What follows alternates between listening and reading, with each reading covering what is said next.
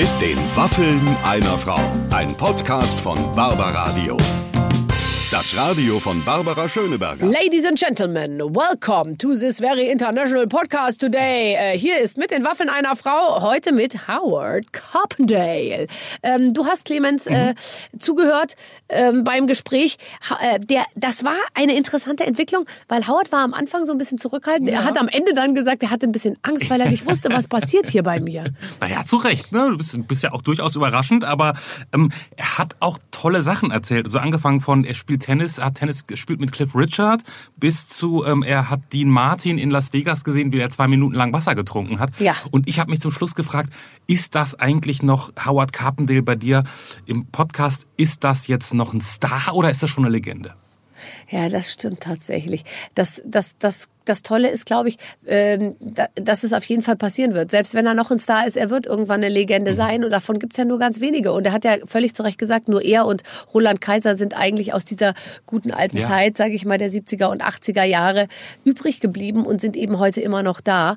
Und ähm, ja, es ist eben toll, jemand mit so viel Erfahrung und so viel Erfolg ähm, auch ähm, äh, erzählen zu hören. Aber ich meine, seinen Job, den macht er gerne und auch mit viel Liebe. Aber richtig begeistert wurde er beim Thema Sport. Wir könnten diese komplette Folge einfach vom, ich weiß nicht, wie der heißt, Deutschen Golferverband ja, oder ganz so. Genau, ganz genau. Eine große Werbeveranstaltung. Eine, eine große Werbeveranstaltung für den Golfsport. So, ähm, jetzt haben wir aber genug drüber gesprochen. Jetzt geht's los mit dem Gespräch mit den Waffeln einer Frau. Heute mit Howard Carpendale. Viel Spaß. So, wir können Gott sei Dank sofort loslegen, denn es quillt schon aus uns raus. Wir wollen unbedingt miteinander sprechen, meine Damen und Herren. Ladies and Gentlemen, heute kann ich auch Englisch werden und ich beweise heute, dass ich international bin, denn Howard Carpendale ist bei uns. All the richtig. way from From where from, eigentlich? No, Wo wohnst du eigentlich? Von Durban, Südafrika, ja. dann mit äh, ein paar Jahren in London. 20 Jahre in Deutschland, dann 19 Jahre in Amerika und jetzt wieder mal seit 2007 in Deutschland. Und wo? Wo wohnst du oder sagst du es gar nicht? In der Nähe von München. In der Nähe von Oh, das klingt sehr gut. Ich wäre auch gerne in der Nähe von München. Und selbst meine Kinder sagen schon, dass sie lieber in der Nähe von München wohnen würden als in Berlin. Weil die schon erkannt haben, dass es da schöner ist als hier. Unser Klima ist ein bisschen besser. Ja. Sonst weiß ich nicht. Berlin ist eine tolle Stadt, die, die wirklich mich ein bisschen an London damals aus den 60er Jahren erinnert. Ja, auch infrastrukturmäßig. Die ja, Busse fahren alle 40 Minuten. Ja. Allerdings, so viele Baustellen habe ich noch nie gesehen. Aber ist toll, ne? Ist doch super, dass du, äh, dass du hierher gekommen bist. Und was mich, äh, was mich tatsächlich freut, weil du hast gerade freudestrahlend zu mir gesagt, ich habe ein Produkt unterm Arm, mhm. sozusagen, was, was ich, was du fast, wie, du hast darüber gesprochen, als wäre es dein Baby oder dein. Ähm es ist das geworden. Ich weiß nicht, was du davon weißt, aber vor vor ein halbes Jahr saßen wir zusammen, mein Tournee war zu Ende, die, die Album davor ist quasi zu Ende abgelaufen und dann kam die typische Frage oder die übliche Frage. Und jetzt? So was nun. und äh, da ich immer mein Leben lang versucht habe, neue Wege zu gehen, weil ich finde, das Leben ist nur interessant, wenn man ein, einfach andere Dinge macht, hatte ich äh, in dieses Gespräch mit meiner Manager und Familie und so weiter das Gefühl, es wäre mal schön, die die Hits aufzunehmen, so wie, wie man die noch nie gehört hat. Und selber überrascht war ich, als man mir sagt, die Royal Symphony Orchester in London würde gerne mit uns diese Oh Gott, das fange ich gleich an zu weinen. Das, das finde ich so toll. Äh, ich habe gesagt, ihr spinnt doch, das gibt's nicht. Nee, aber nicht nur das, wir machen es in Abbey Road Studio. Und da habe ich diesen Tage verbracht in Abbey Road, habe die Stelle gesehen, wo John Lennon seine Zigarette ausgedrückt hat am Klavier und so weiter. Und ich habe zugehört, wie diesen 60-Mann-Orchester Melodien spielte, die ich zusammen mit Joachim Horn komponiert habe. Ich denke, das kann doch nicht wahr sein. Ja. Das Was für gute Musik ihr gemacht habt. Es ist ja so, dass man die eigene Musik, glaube ich, wenn man die einfach 50 Jahre spielt und tatsächlich äh, so in- und auswendig kennt, dass man ja auch, äh, das ist ja ein bisschen so, wenn man die singt, könnte ich mir vorstellen, verlässt ja auch manchmal ein bisschen die Seele den Körper und man denkt schon drüber nach, wann gehe ich morgen golfen oder wann mache ich, äh, wann kaufe ich ein, weil man das so in Fleisch und Blut hat. Und es ist so toll, glaube ich, das mhm. nochmal von einer ganz anderen, sich ganz woanders hinzustellen und es nochmal aus einer du ganz anderen Perspektive zu sehen. ganz genau erkannt, was für mich faszinierend war, ich habe diese ganze Album, wir haben es in London aufgenommen, die, die ganze Musik, und dann bin ich nach München zurück und habe es gesungen. Dann ist es gemischt worden in London und ich habe das Ganze gehört und habe gesagt, nee, das ist nicht, ich bin da nicht, ähm, irgendwie bin ich zu sehr beeindruckt von diesem Orchester. Ich habe nicht ich war nicht der Chef im Ring. Ich, hab, ich war so begeistert von diesem Orchester und dann habe ich. Wie hat sich das geäußert? Du hast leiser gesungen oder vorsichtiger oder? Äh, es, es kam nicht rüber, wie ich, äh, ich. Ich bin da sehr selbstkritisch. Außerdem habe ich eine Familie, die mir immer gerne eins auf den Deckel gibt. Ja, das aber. Und äh, das, das, ist gut. Das ist normal, ja, glaube ich, ja.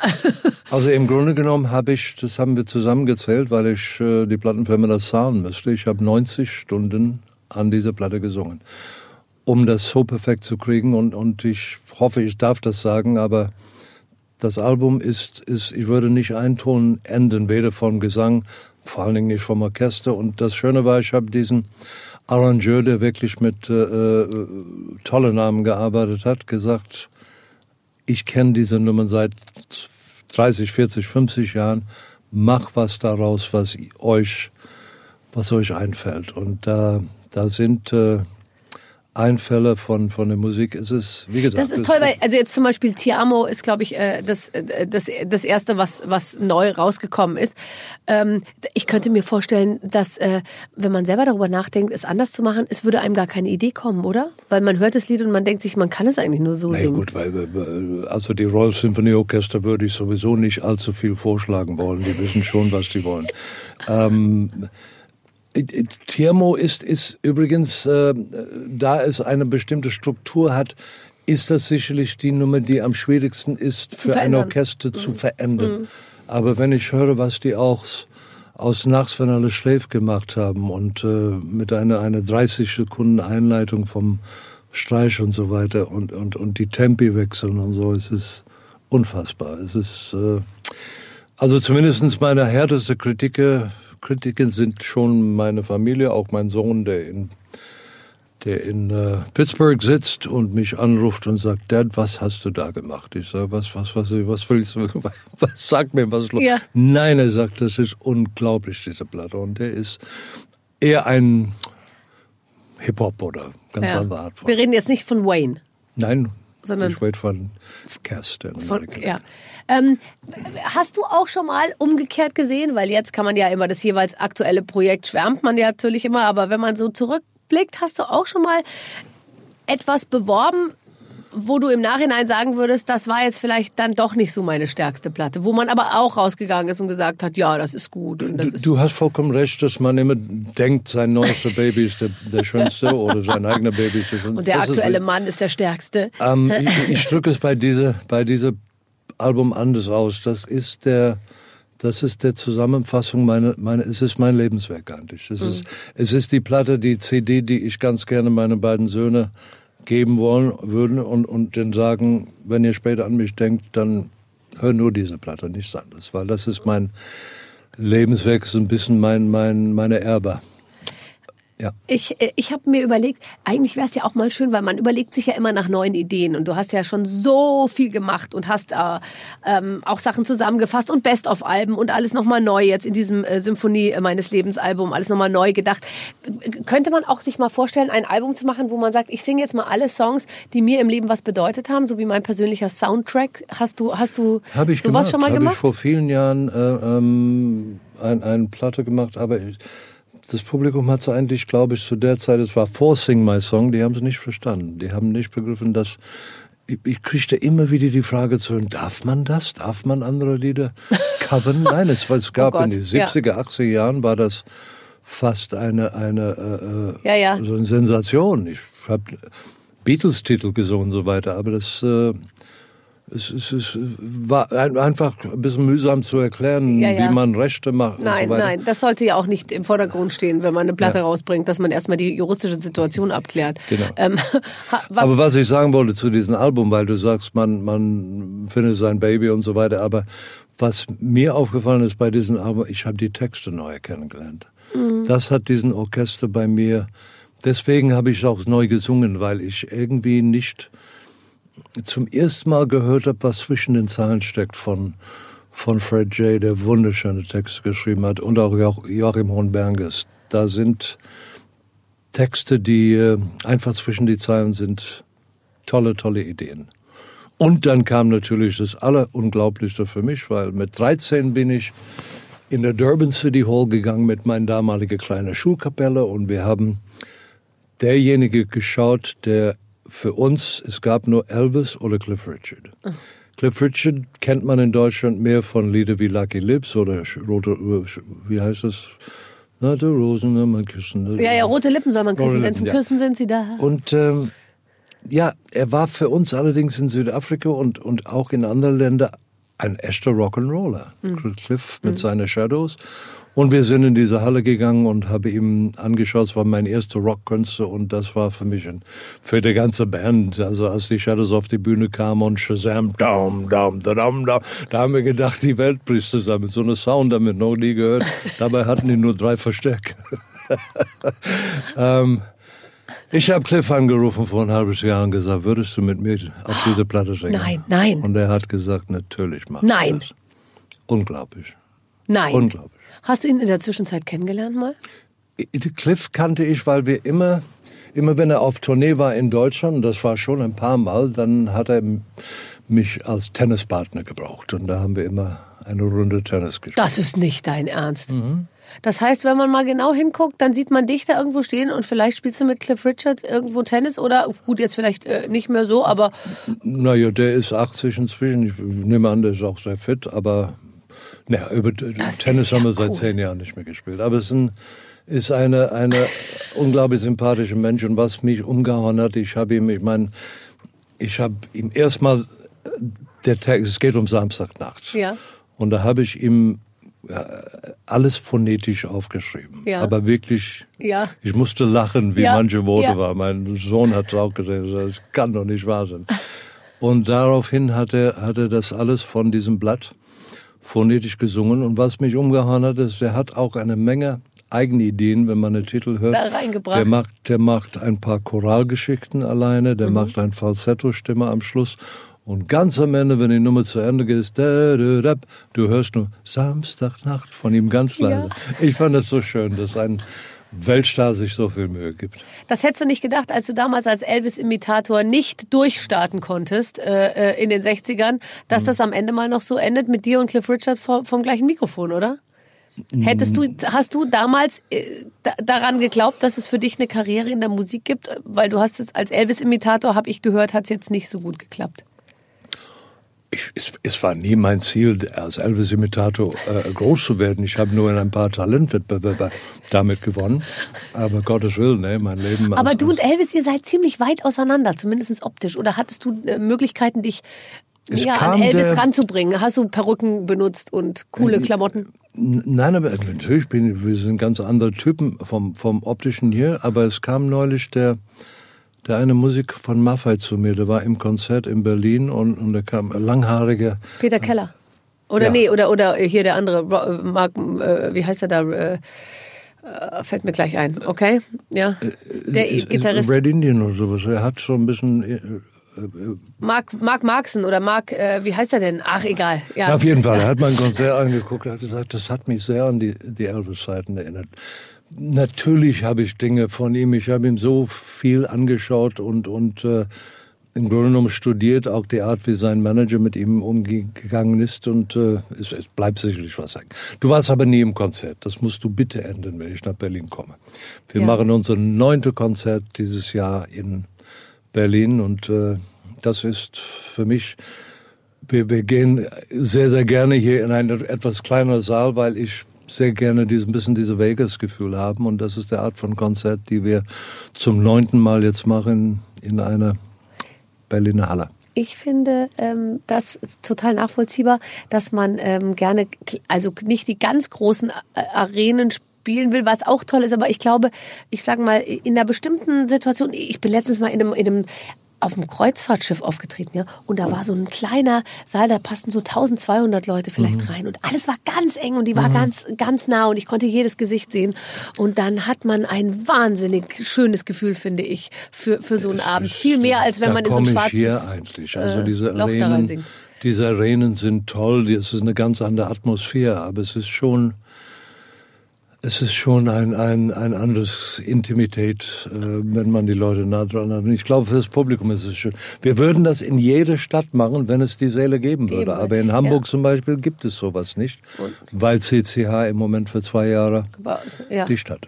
Ja, siehst du, du kannst dir leisten, sowas zu sagen, dass du gerne in dass du gerne in kleinen spielst und dir glaubt man es auch. Bei mir klingt es ein bisschen zickig, wenn ich so sage, ich spiele gerne äh, 1200, weil man auch weiß, dass ich natürlich 3000 Aber bei nicht diese- voll kriegen würde oder fünf, weißt du? Bei es dieser so. Tour, Ja. wo wir in 3000er Hallen sind, Ja. machen wir schon drei Konzerte. Und die, also wir haben zweimal so viel Zuschauer in diesen kleineren Hallen als in der großen Hallen, weil ich glaube, das Publikum hat auch langsam gemerkt, dass diesen Hallen, wenn man hinten sitzt, 150, 200 Meter von der Kunst entfernt, da hat man nicht allzu viel davon. Und das ist, äh, ich finde es sehr, sehr schade. München ist das größte Problem. Es gibt in München überhaupt nirgendwo, wo man ein vernünftiger Machst du bei dir zu Hause? kann. Ja, ja. Also richtig zu Hause. Barbara Streisand hat immer in ihrem Garten so Shows gemacht. Auch schön. Mein Veranstalter mag Hast du mit deiner so Frau sehr. darüber gesprochen? Die muss halt mal den Rasen ein bisschen mähen und dann sollen die Leute halt zu dir nach Hause kommen irgendwie. Wenn du schon nicht, wenn du schon wirklich, also wenn man wirklich eigentlich nicht über dich weiß und auch nicht weiß, wo du wohnst, dann könnte ich mir vorstellen, ähm, lebst du wahrscheinlich zu, äh, zurückgezogen? Oder bist du allgemein gut so ein bisschen? Also ich merke das jetzt bei mir immer mehr.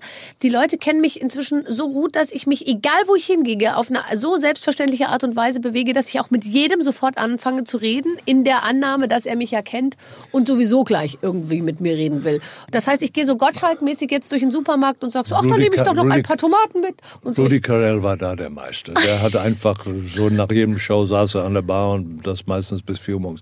Nein, ich bin eher der Typ, äh, ich, ich habe die Plätze, wo ich gerne hingehe und äh, zieh mich zurück. Es hat keinen, keinen echten Grund, dass ich sage, ich will nicht unter Leute sein, aber ich, ähm, es ist, ist einfach mein Naturell ein bisschen. Ich bin auch gerne alleine mit mir.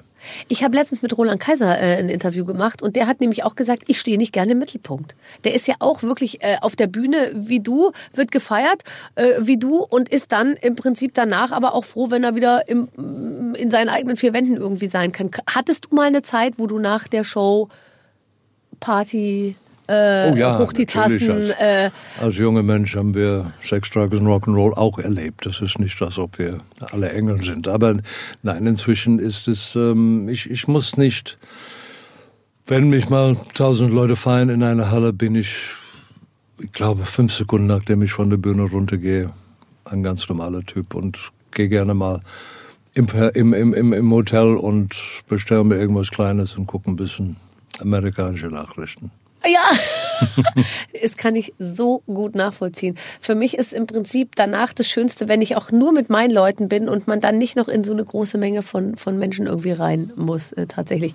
Ähm, wenn ihr früher, wenn ihr früher, hattest du so einen ähm, Partner in Crime, mit dem du, sage ich jetzt mal, vor 30 Jahren oder vor 40 Jahren, mit dem du dann losgezogen bist manchmal? Also hattest du, hat, was hat man da so als, als, als Star?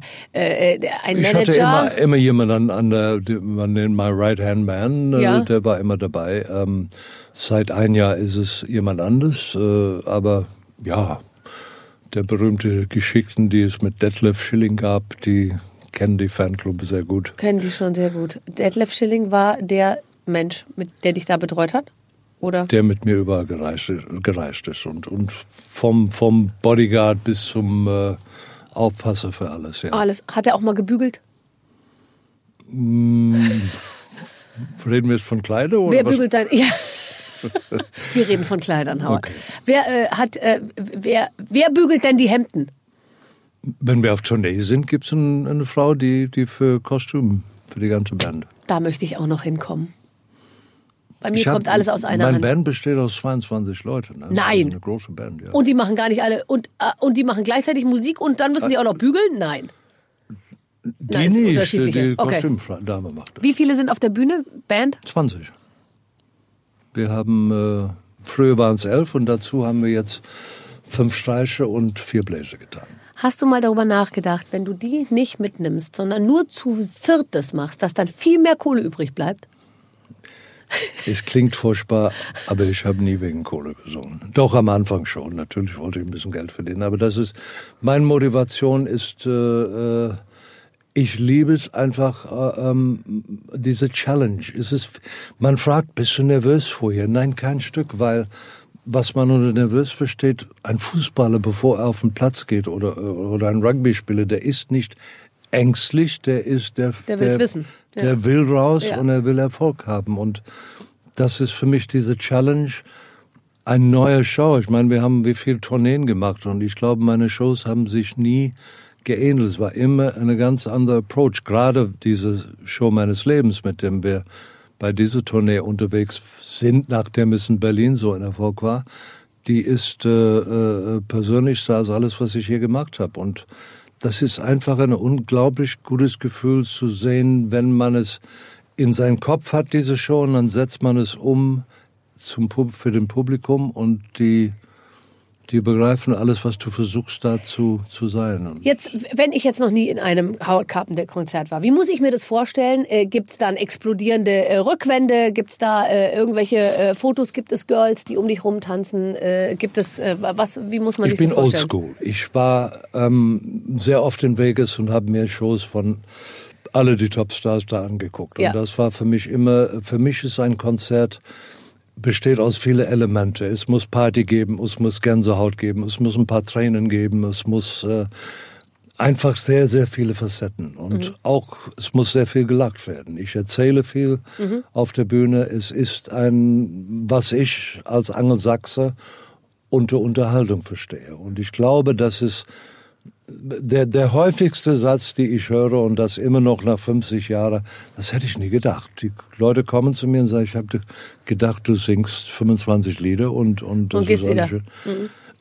Nein, für mich ist äh, für mich ist auch die die Mercedes-Benz Arena, das ist ein Nightclub. Da muss ich die auch so Man muss die auch angehen. kriegen, die Leute. Also die, und es ist eben immer die Mischung aus dem, was man da anbietet, den Songs auch. Aber ich finde, also kriegen muss man sie auch mit dem, was man dann so zwischendurch sagt. Und ich glaube, also du kannst dich natürlich eher auf deine Musik verlassen. Ich muss sie komplett nur mit dem kriegen, was ich sage, weil meine Songs kennt ja keiner. Aber ich finde tatsächlich, ähm, das, das ist immer das Spiel und das will man auch jeden Abend wieder neu wissen. Man muss es allerdings auch jeden Abend neu beweisen.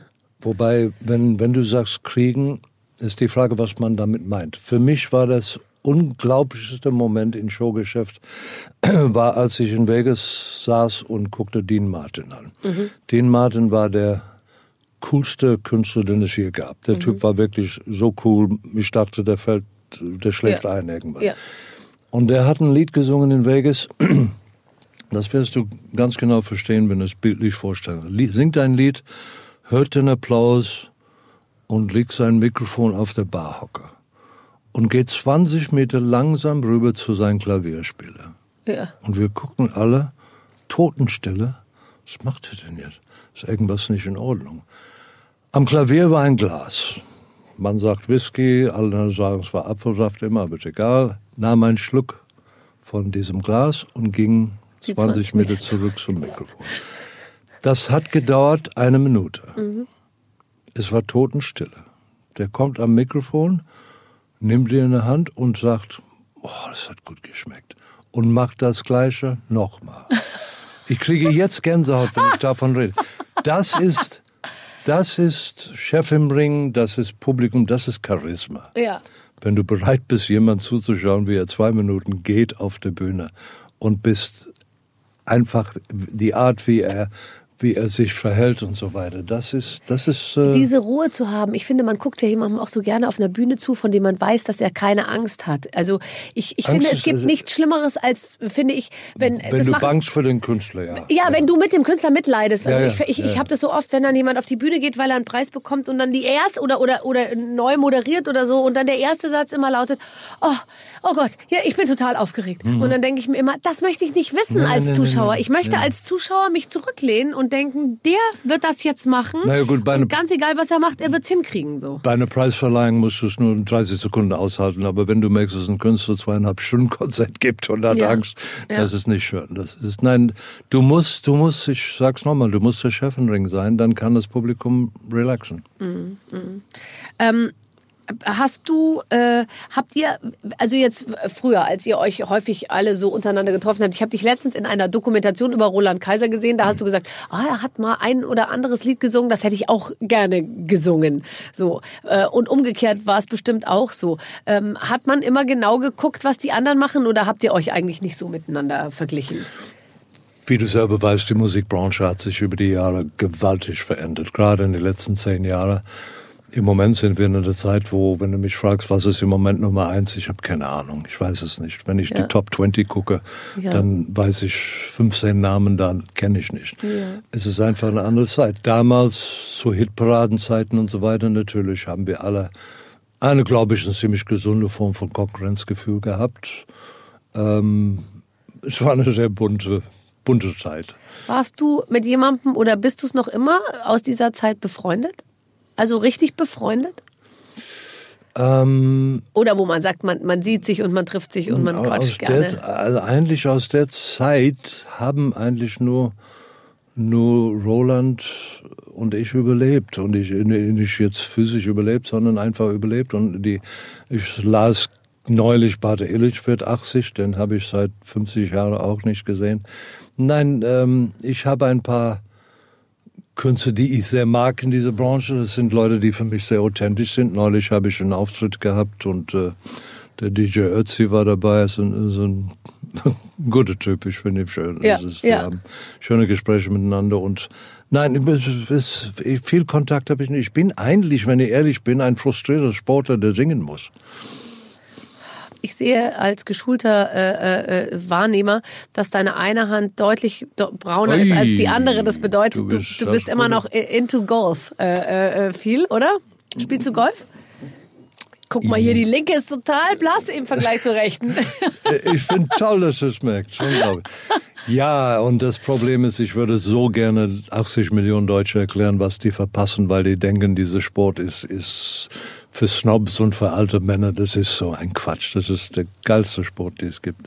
Ähm, wie, wie, wie weit geht deine Passion äh, beim Golfen? Also wie muss man sich dich als passionierten Sportler vorstellen?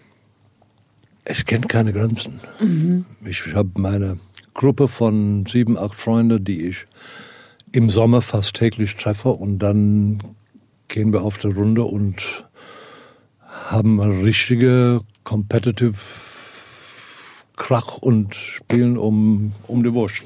Kannst du gut verlieren? Mhm. Ja. Okay. Also ja. es ist nicht so, dass, dass du Ehrgeiz zerfressen bist. Weil es gibt schon Leute, die können einfach, die haben eine sehr äh, ja, konkrete sind, Vorstellung das, davon, dass das sie das gewinnen wollen. Sieben in meiner Gruppe, die ich manchmal schlage. okay. Wenn ich also, gewinne, sind die alle sauer. Ja, ja. Naja. ähm, also mein Vater spielt auch sehr viel Golf und immer wenn ich anrufe, dann sagt meine Mutter, er steht schon wieder an der Terrassentür und guckt raus, weil, weil wenn es dann regnet oder so, dann geht halt nicht. Aber mein Vater spielt über den Winter sogar in der Halle. Der spielt dann in der Halle gegen so eine Wand und tut so, als wäre er in Durban oder in, okay. in, in äh, St. Andrews. Das mache so. ich nicht. Ich fahre in der Sonne und spiele da. Das ist natürlich nicht schlecht. Ich habe äh, irgendwann kam, äh, ich war in ein Hotel und der Fahrstuhltür ging auf und da stand Chevy Ballesteros da drin. Das war einer der charismatischsten Golfspieler, die ich kenne und war auch der Beste der Welt für eine Weile.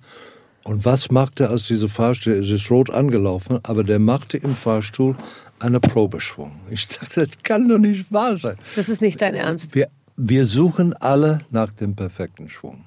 Hast du ihn schon mal erlebt? Ich habe mit den meisten Top-Golfer der Welt schon gespielt, ja. Aber hast du deinen perfekten Schwung schon erlebt? Oder bist du noch. Ja, aber leider immer nur für einen Schlag und beim nächsten Schlag ist er weg wieder. Es ist ein Wahnsinn. Das ist, was Golf so und es gibt kein anderer Sport auf dieser Welt, wo du einen Schlag machen kannst, wo du dir wirklich sagen kannst, Tiger Woods hätte es nicht besser machen können. Ja. Du kannst keinen Aufschlag machen wie Boris Becker im Tennis. Das gibt's nicht. Du wirst niemals die 200 Kilometer Grenze erreichen, die meisten Leute. Und das ist das Faszinierende beim Golf. Und man fragt sich immer wieder, also jetzt will ich nicht eine lange Geschichte, aber für dreiviertel Stunde habe ich ein besseres Score wahrscheinlich gehabt als jemand auf der Welt. Aber dann ist es weg und man sucht es wochenlang wieder. Ja, und dann wird man natürlich schon ein bisschen sauer, tatsächlich. Ich habe sogar, wenn ich eine lustige Geschichte spielte mit einem Freund und dann hat er einen Schlag gemacht und dann kam er rüber zu mir und nahm ein Notizbuch raus und schrieb was auf. Und da habe ich gesagt, was machst du? Er sagte, nee, ich habe ich hab so ein Gefühl bei diesem Schlag gehabt, die müsste ich notieren. Und da habe ich, komisch, das habe ich auch zu Hause. Aber ich habe, ich wette dir, du hast nicht da drin stehen, was ich drin stehen äh. Dann sagt er, was hast du? Ich sage, ähm, ja, ich habe mir immer gedacht, wenn ich mein diese Teil meiner Körper, Ja, ja, wie ja, kann man ja. die höflich Klammer ausdrücken? auf, zeigt zwischen seine Beine, Klammer zu. Ja. Wenn die still bleibt während der Schwung, Ja. dann ist das für den Schwung gut. Und dann guckt er, sagt, guck mal hier auf der Liste, habe ich auch stehen. Nein! okay, hat das was mit dem Alter zu tun, äh, dass das still bleibt? Oder hat das was damit zu tun, dass man so stabil steht, dass sich einfach nichts bewegt in der Hüfte? Eher mit das, Mit, mit letzterem. das zweite, ja. Okay, sehr, da bin ich ja sehr gut. Okay. Sonst würde ich sagen, geht, sind die Chancen ja groß, dass es mit jedem Jahr besser wird, dein Schwung. Aber nee, nee äh, leider etwas kürzer. Aber die Präzision bei diesem Spiel ist. Ich habe mit Bernhard Lange gestanden auf dem Platz. Wir haben ein paar Mal zusammengespielt und der übte Schläge, die genau 100 Meter lang war und dann plötzlich sagte, schrie zu seinem Caddy da hinten, geh bitte auf 102 Meter. Und dann hat er 102 Meter Schläge gemacht. Das ist unglaublich. Aber ich glaube, jetzt langweilen die. Nein, überhaupt nicht, weil die Faszination Golf, die willst du ja den 80 Millionen, die wir haben, näher bringen. Das, wir sind ja auf einem guten Weg jetzt. Ich glaube, es liegt daran, dass nicht mehr so viele junge Leute. Es war ja mal eine Zeit lang auf der Kippe, dass man dachte, jetzt fangen viele Leute äh, äh, an, jünger auch Golf zu spielen. Ja, weil du sagst, es ist nur was für ältere, reiche Leute. Ich glaube aber, inzwischen Du, du kennst es ja, du hast ja auch äh, einen Sohn ähm, mit Kind und allem drum und dran. Ich glaube, die Zeit, wo Männer am Wochenende zu ihrer Frau sagen, so mein Schatz, ich gehe jetzt mal kurz für sieben Stunden auf den Golfplatz, die ist einfach schlichtweg vorbei. Weil diese Art von Konstruktion gibt's nicht mehr, weil die Frau sagt, äh, sorry, ähm, ich war auch die ganze Woche arbeiten, du warst arbeiten und jetzt kümmern wir uns um die Kinder und zwar beide. Meine Frau hört zu, sag ihr es bitte nicht. Äh, nein, nein, nein, äh, hören Sie bitte weg. Miss Donny, please, äh, shut your ears. Nein, aber ähm, es ist tatsächlich, glaube ich, nicht mehr so adäquat für, für die vielen Familien, wie das heute so läuft, dass der Mann sagt, Servus, ich bin dann mal acht Stunden weg, weil man kann ja nicht eineinhalb Stunden Golf spielen. Man fährt ja schon mal eine Stunde, bis man am Platz ist. Ja, ich nicht, aber, aber schon, äh, es, es, es nimmt Zeit. Aber Leute, die arbeiten gehen, brauchen auch viel Zeit.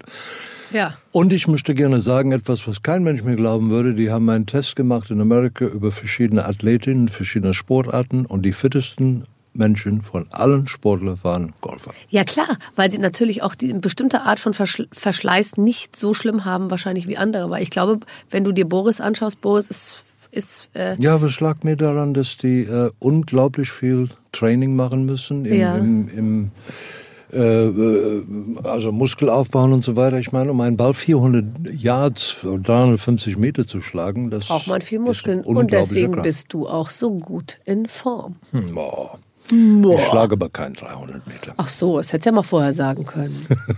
Wie weit schlägst du? Muss ich sagen, wie ich heute schlage oder früher? Nein, früher natürlich. Früher, da kam ich schon auf, auf 280, 270, Okay. Und heute? 2,50. 220. Ja, komm, ist noch immer sehr, sehr, sehr weit. Emma, ich glaube, du vererbst mich langsam. Wenn, wenn du dann auf Tour bist, also du, ich habe gelesen, ab, nee, nee, da würde ich kein Golf spielen. Nee, da spielst du nicht. Weil, weil das wäre doch auch für dich ideal. Du könntest dann jeden Tag einen anderen Platz spielen und Nee. könntest morgen so eine fröhliche Neunerrunde Nee, machen. nee, ich drück mir immer einen Knopf, wenn die, wenn, wenn jetzt gehen die, die Uhren bald werden gedreht auf eine Stunde früher und dann drücke ich einen Knopf und da steht drauf Showbusiness, Okay. weg mit Sport und dann mache ich ein halbes Jahr. Ich brauche einen freien Kopf. Ich äh, muss über diese Show, ich werde jetzt äh, meine Berlin-Show von, von Ende letztes Jahr hundertmal angucken im, im Video und so, dass ich mal wirklich wieder reinkomme. Ja. Und dann machen wir die, die vier weiteren Konzerte in Berlin im Januar und dann geht's in, äh, in die ganz großen Arenen. Wie guckst du dir das an? Also dann setzt du dich hin abends und schaust dir dich selber. Da bin ich, das habe ich noch vor mir tatsächlich. Ich gucke mich nie an, weil ich immer Angst habe. Wenn ich mich jetzt angucke, dann stelle ich aus Versehen vielleicht fest, dass ich es überhaupt nicht gut mache. Ich verlasse mich dann lieber drauf auf Leute, die sagen, ähm, nee, nee, war alles super. Ich habe total Angst, mir, mir, mir das anzuschauen. Habe ich oft gehört, ich, ich guck alles an, weil ich einfach glaube, dass ich äh, manchmal Dinge sehe, wo ich sage, das kannst du anders oder besser machen. In diesem Fall ist es mehr eine, eine äh, ich, ich, ich, wenn ich eine neue Show zusammenstelle, habe ich das Gefühl, ich träume die eigentlich, bevor ich überhaupt konzentriert Ich daran gehe. Ja, ich, Aber was träumst denn da? Die Lichtübergänge oder ob du auf dem Bauhocker sitzt oder ob, ob ich was habe im Hintergrund ich habe passiert? irgendwann zu ähm, äh, ZDF-Talkshow jahrelang Kerner. Kerner. Ich habe zu Kerner gesagt, Gottschalk. weißt du, ne, das war Kerner dann. Okay. Da habe ich gesagt, du, weißt du, dass es 20 verschiedene Arten von Applaus gibt? Mindestens 20. Ja. Und er guckt mir, ja, das ist bescheuert. Nein. Und diesen Applaus stelle ich mir vor nach ein Lied. Wie wird es sein? Ist das eine, eine tiefe äh, äh, Dankeschön Applaus? Ist es ein respektvoll? Ist es ein wahnsinns partymäßiger Applaus? Da, darauf stelle ich mir vor, wie geht es weiter? Ist es diese Ach Übergänge? so, okay, Ein, okay. äh, ich, jemand hat mich neulich gefragt, äh, Kessler hat mich gefragt, was ist deine Stärke? Und ich glaube, was ich am allerbesten kann, ist eine, eine Publikum ganz gut lesen. Und das ist für Timing sehr wichtig. Timing ist sowieso das Allerwichtigste. Ja. Wenn jemand ein gutes Timing hat, kann ich über schlechte Inhalte hinwegsehen. Was den Wirklich. Ich kenne Leute, deren Witze ich nicht mag, aber sie haben ein derartig gutes Timing. Ich Ja, nenne ja. keine Namen. Mario Barth. Äh, äh, äh, fantastisch. Fantastisches Timing. Hast vollkommen recht. Und, und, Und dann denke ich mir, super, weil jeden, jeden Witz, also kriegt er noch sozusagen so hin, dass man dann eigentlich hinterher so denkt, Respekt, weil, weil, weil der das schafft, die genau richtige Sekunde zu warten oder, oder dann bringt er was oder dann kommt er nochmal auf was zurück und so. Das ist, das ist wirklich eine tolle Sache. Und deswegen, diese zwei Minuten von Dean Martin waren für mich unmöglich, unglaublich, weil ich gesagt, also fünf Meter habe ich selber geschafft. Hast du es gemacht? es ist schwer. Ich sag dir, du brauchst ja, man muss das selber aushalten, Ruhe aushalten. das ist unglaublich. Ja. Ich finde es auch manchmal äh, toll, wenn ich auf einer Bühne bin und manchmal macht man ja auch mal einen Witz, der nicht zündet und dann eben nicht zickig werden und so, hm, sondern einfach dann auch mal Blatt sinken lassen und so in die Menge gucken und dann fangen die nämlich eben doch an zu, zu lachen irgendwie letztendlich, weil du ihnen das Gefühl gibst, ich bin jetzt nicht total darauf angewiesen, dass ihr die ganze Zeit über mich lacht so und das ist eigentlich für einen selber ein ganz ganz tolles Gefühl, einen Schritt zurücktreten und tief einatmen. Das kannst du aber erst, wenn du 20 Jahre auf der Bühne stehst. Ich, klar.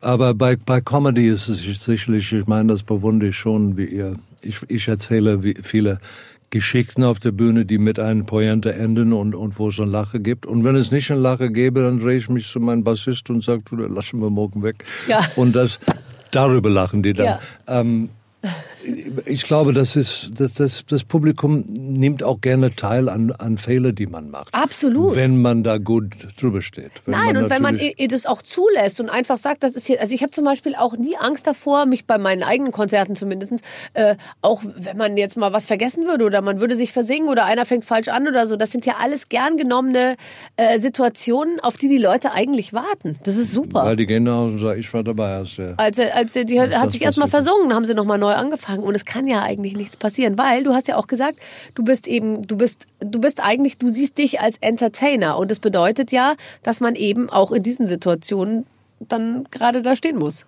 Und Ja, eben nicht nur ich. irgendwas Wir hatten singt. einen herrlichen Moment in der Kölner Sporthalle damals, da ging der ganze Strom weg.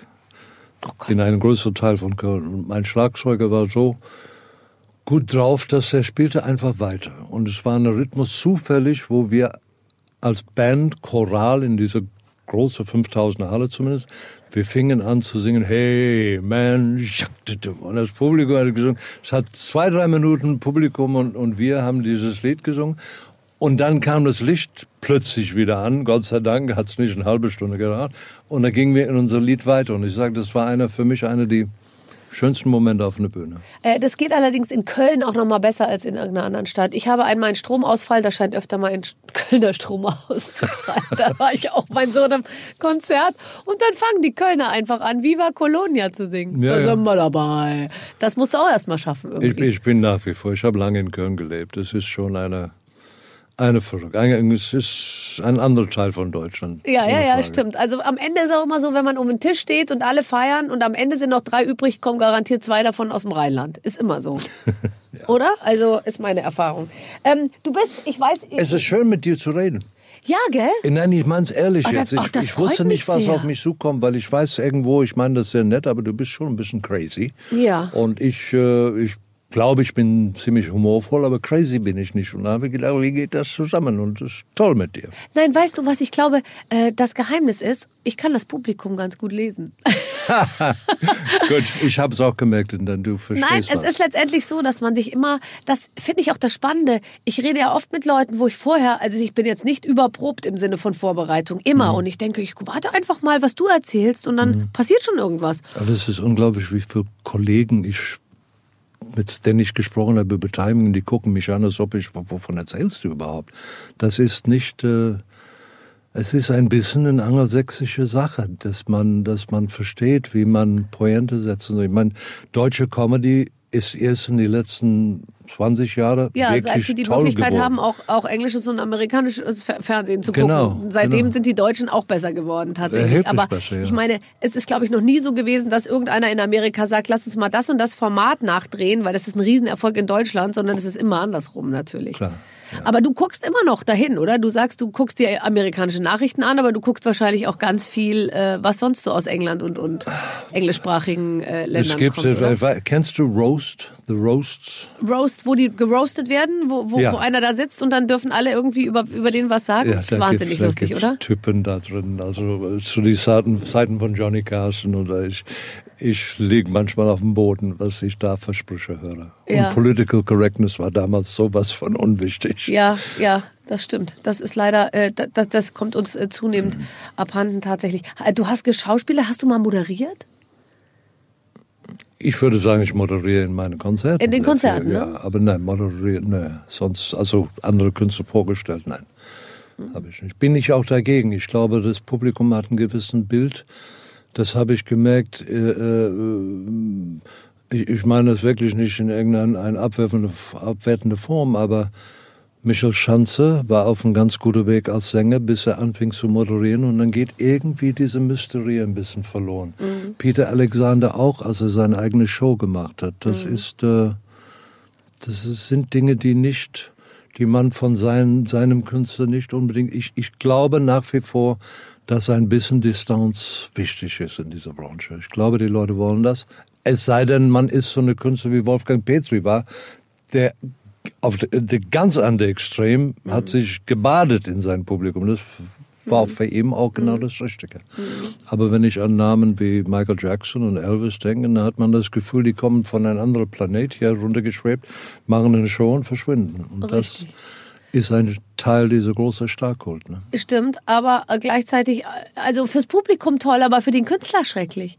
Also ich möchte nicht das Gefühl haben, äh, nicht, dass ich mich mit Elvis vergleichen will, aber ich möchte nicht das Gefühl haben, dass ich von irgendeinem Planeten einschwebe und Nee. wieder wegschwebe. Ich finde es für, fürs Publikum toll. Ich möchte nicht über Brad Pitt und Angelina Jolie wissen, was sie für Unterwäsche tragen und wie ihre Kinder heißen und wo sie wohnen und wie der Wein schmeckt, den sie produzieren.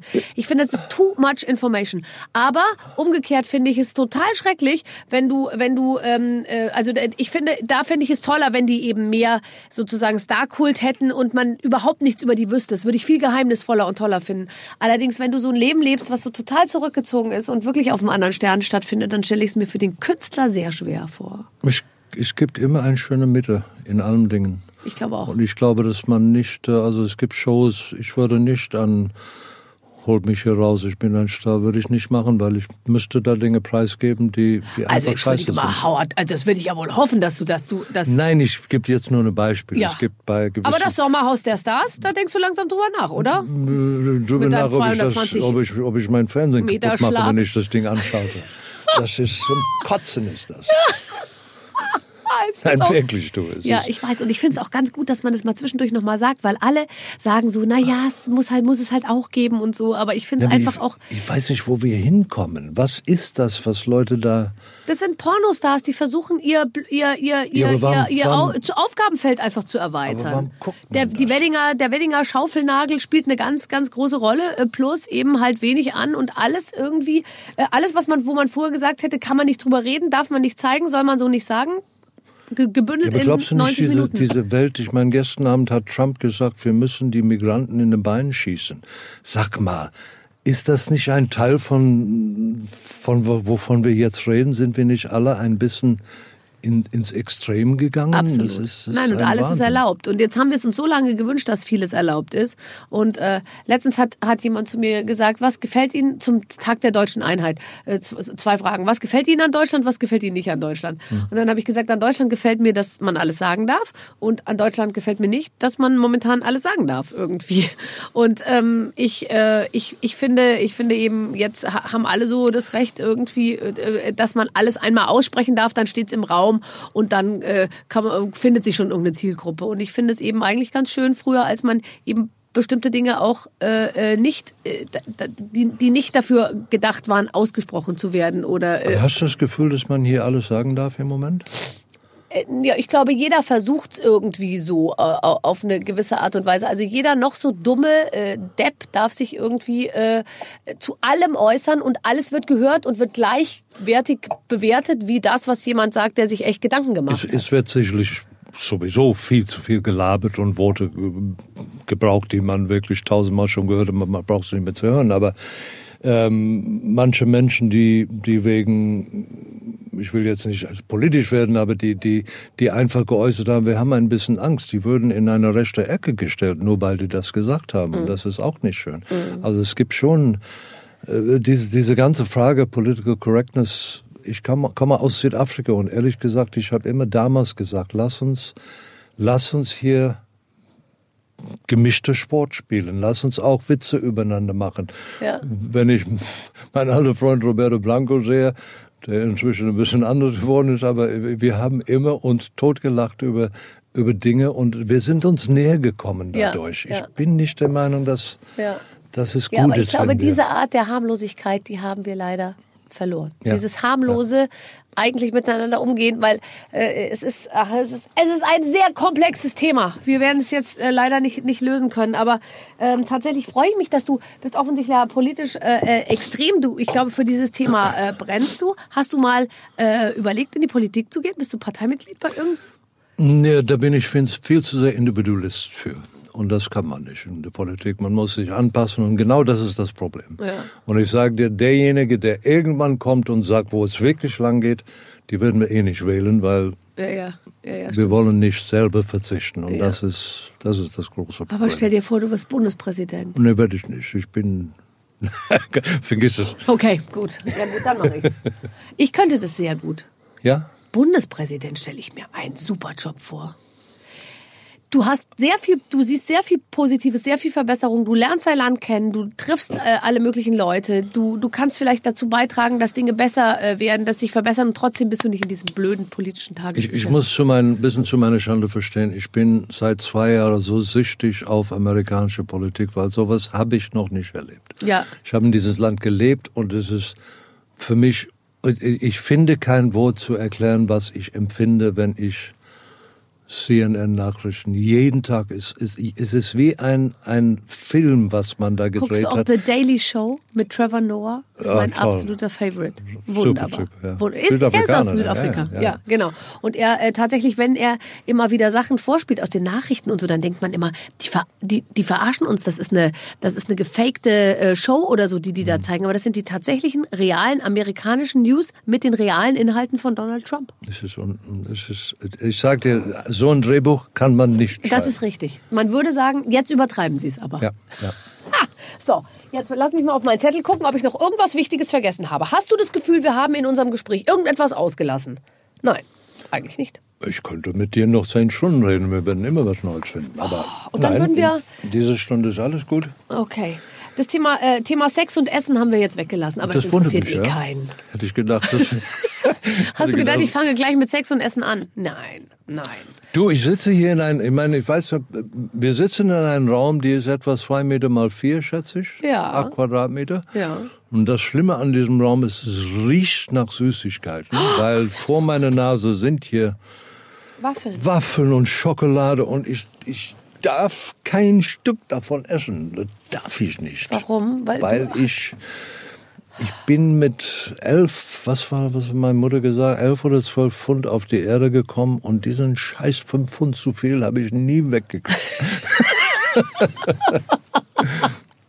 Du bist mit elf Pfund auf die Welt gekommen? Ja, ich war ein großer Baby, ja. Oh Gott, da, da bist du ja wirklich stark. Wir haben ja vorhin schon über deine Muskeln gesprochen, aber das kann, das müssen ja Muskeln und schwere Knochen sein. Das ist ja kein Speck bei dir. Muskeln. Nee, das du hast immer diese Jacke an und die trägst du ja, weil du diese Muskeln verstecken musst, auch ein weil bisschen. ich klug bin. Weil du okay, also noch mehr Sex, Essen und, äh, äh, und äh, so gibt's im nächsten Gespräch und Muskeln. Ach, wir haben noch ein Spiel, ne? Gott, guck mal, da, wir, wir haben noch was vor uns. Ich wollte hier schon Sack zumachen, aber nix. Ähm, man sagt dir, ähm, man sagt dir ähm, natürlich, deine, deine Karriere basiert auf deiner Musikalität, dem, den Dingen, die du geschrieben hast, aber natürlich auch auf deiner Stimme. Und wir wollen jetzt deine Stimme ein bisschen äh, äh, testen, denn wir werden einen Anrufbeantworter besprechen. Unsere letzte Aktion äh, für den heutigen Tag. Wir werden es auf eine möglichst hinreißende, erotische und du vor allem mit deiner Stimme spielenden Art machen. Hier ist der Text. Da muss ich aber eine Brill- Brille rausholen. Weißt du, was ich im Fernsehen noch nie getan habe? Wir sind ja auch im Radio. Das soll ich jetzt vorlesen und du meinst, es soll verführerisch, verführerisch klingen. So verführerisch, wie es dir gelingt, einer 45-jährigen Mutter von zwei Kindern gegenüber, die aber körperlich noch ganz gut dasteht. Ich habe immer behauptet, ich bin eigentlich mehr der Freund als der, der Sex, äh, Sexpartner. Ach, Aber du gut. bist, ach, machst du einen auf Freund und dann, und über die Schiene kommst du, oder? Ich bin, So link bin ich. So link bist du nicht. Okay, Okay. ich lese mal. Kaugummi raus. Du hattest die ganze Zeit ein Kaugummi Ich drin? habe ich hab immer Kaugummi drin, weil ich liebe diese Frische, ich mag Feucht, Feuchtigkeit, ich mag nicht trocken. Okay. Ich, Äh, da, ich da, da, mein, ich mache ein zweieinhalb Stunden Konzert mit Kaugummi. das ist nicht dein Ernst. Wo legst du das. Kaugummi hin? Mm, Rechts oben. Okay. Einmal in Hamburg ist es rausgeflogen auf die erste, Da haben die gedacht, das auf ist die erste Zahn. Reihe. Das ist so schrecklich. Ich habe letztens, ich spucke manchmal mein Kaugummi in ein Wasserglas, wenn ich es fürs Essen loswerden will, weil dann schmeckt das Wasser so ein bisschen minty, was ich super finde. Schön, und danach trinke ich es mit dem Wasser wieder rein und dann äh, kaue ich es weiter, ja. Und dann habe ich das aus Versehen und dann hat die, die Bedienung dieses Glas abgeräumt und hat so gesagt, Sie haben einen Zahn verloren, das liegt hier in dem Glas und so. Und, dann, und das war der Kaugummi. Und der Kaugummi, der macht was ganz Lustiges. Der, der sinkt und steigt die ganze Zeit in diesem Glas so auf und ab. Das musst du mal anschauen. Das ist ein lustiges Spiel. Hoch, runter, hoch, runter. Aber okay, wir schweifen ab. Wo hast du ihn jetzt hingemacht, den Kaugummi? Wo hast du ihn hingemacht? Jetzt, jetzt halte ich es fest im Moment, weil ich sehe keine Stelle, wo ich das hier hinschmeißen soll. Leg den doch hier irgendwo hin. Leg den noch mal richtig an. Nein, der hat noch Geschmack. Ja, umso besser. Dann verkaufen wir den bei eBay. Da bin ich nie drauf gekommen. Siehst Na klar, du kaust mir hier nachher mal noch schön zwölf Kaugummis an, speichelst die ordentlich ein und wir kaufen die, wir verkaufen die bei eBay. Da, da werde ich mich finanzieren. Aber ich habe Schiss okay. vor diesen sechs Zeilen hier. Lass mir, weil wenn ich, wenn ich versuche, sexy zu klingen, das ist ähm, grau. Ja, dann mach es so wie immer. Du machst einen auf Kumpel, aber eigentlich meinst du Sex. Ich gehe ganz nah am Mikro. Ja. Hallo again, hier ist der Anschluss von Howard Carpendale. Leider bin ich aktuell telefonisch nicht erreichbar, da ich mit, mich mit Barbara Schöneberger zum Waffelessen verabredet habe. Hinterlässt, mich, hinterlässt mir eine Nachricht nach dem Piep. Ich würde mich melden, egal ob Fremde oder Freunde. Dein Mein. Gott, Ladies and Gentlemen. Mhm. Schade, dass es keine Anrufbeantworter mehr gibt. Hallöchen, hier ist der Anschluss von Barbara. Leider bin ich aktuell telefonisch nicht erreichbar, da ich gerade dabei bin, Howard Carpendale ein Geheimnis nach dem anderen zu entlocken. Hinterlasst mir eine Nachricht nach dem Piep. Ich werde mich melden. Bis dahin, alles Gute und so weiter. Deine Barbara. Oh Gott, da ist ja mein Lied drin. Alles Gute und so weiter. Das ist mein Song. Da hat sich jemand was dabei gedacht. Ich habe nämlich auch Songs. Die kennt nur keiner. Also, Howard, das war ganz, ganz toll. Ich weiß nicht, äh, wir melden uns bei dir, ob, ob, ob das was wird mit dieser Telefongeschichte. Weißt du? Ob du da ein berufliches zweites Standbein aufbauen kannst. Wir gucken einfach mal. Ich bin in dem Alter, wo ich dringend was Neues machen muss, ja. Hast du dein Kaugummi jetzt wieder rein? Ja. Okay, gut. Ähm, wenn du fertig bist mit Natur. Ich bin aber Tag kein. Schmatzer, bitte. Nein, du bist, du bist der dezenteste Kaugummikauer, den ich überhaupt je in meinem Leben erlebt habe. Danke. Sehr gut. Wenn du fertig bist mit der Tour, Hm. ähm, bist du auf Tour, Tour im Sinne von, ich bin einfach weg, Freunde, meldet euch nicht bei mir, ich, bin, ich tauche jetzt unter für zwei Monate? Oder bist du jemand, der in Kontakt bleibt, der, der die der Frau und Kinder sieht und, und, äh, und ganz normal lebt? oder tauchst Die du Familie ein? kommt, äh, ich meine, Denise hast du heute kennengelernt, die ist, die ist gerade im diese letzten Jahre sehr viel dabei, weil mhm. ich das sehr schön finde, dass wir uns äh, über eine sehr schwierige Zeit hinausgebracht haben und mhm. jetzt das Leben genießen zusammen. Und ähm, ne, die Familie kommt zu Konzerte und mein Kopf ist, ich, ich bin einer, der, ich will meine Routine haben, wenn ich auf Tournee bin. Brauche ich. Es ist zwar ein bisschen spießig, aber ich, äh, ich brauche eine, eine wirklich auf, auf Tournee eine Routine. Nicht, weil ich nervös bin, sondern weil die, die Kraft muss um 8 Uhr losgehen. Was interessant ist, ich habe das ja auch festgestellt jetzt, dann bist du irgendwo in Düsseldorf und landest, sage ich mal, um 10 Uhr morgens. Da könnte man ja sagen, so, jetzt ziehe ich mir die Schuhe an, lauf durch die Stadt, guck mir ein Museum an, 15 Uhr Soundcheck, schminken und los geht's. Man macht es nicht. Nee, geht bei mir gar nicht, vor allen Dingen, weil wir, unser Rhythmus ist eine Show und dann Auto. Mitternacht losfahren und 4 Uhr morgens ankommen. Ja, okay. Dann Weil die, der Autobahn ist inzwischen eine Katastrophe und deswegen ja. fahre ich gerne abends und äh, dann ja. bin ich meistens tagsüber im Hotel, mache ein bisschen, wenn es geht, ein bisschen Fitnessraum und äh, um. Machst du dann auch so Kling-Klong-Massagen und Öl und so auf, die, auf den Kopf? Meine Masseur sagt sowas wie ich hatte noch nie erlebt, weil er muss mit seinen Ellenbogen in meinen Rücken gehen und seine beiden Füße von dem Boden heben und dann fühle ich mich wohl wenn er richtig Gas gibt. Also jetzt hast du aber nochmal ordentlich einen stehen lassen hier gegen Ende unseres Gesprächs. Also die ganze Zeit hier einen auf Kumpel machen, aber dann am Ende nochmal sagen, dass der Masseur, der es hauptberuflich macht und mit Sicherheit sehr stark ist, nur mit dem Ellenbogen durch deine starke Rückenmuskulatur kommt. Also ähm, ich habe jetzt Lust auf mehr. Schade jetzt, wo es vorbei ist. Jetzt, wo, wo wir gerade der Sache etwas näher kommen. Wie auch immer, äh, äh, ich wünsche dir Glück und äh, viel Erfolg und läuft eh, oder? Das ist ja das Tolle. Das finde ich immer. Ich habe jetzt hier schon wirklich ähm, viele sitzen gehabt, die einfach so sagen, wir müssen keine Promotion machen, es ist sowieso alles schon ausverkauft. Das ist eben auch so toll, dass jemand wie du, du musst ja nicht darum bangen, ob das jetzt gut läuft, weil es wird sowieso gut laufen, oder?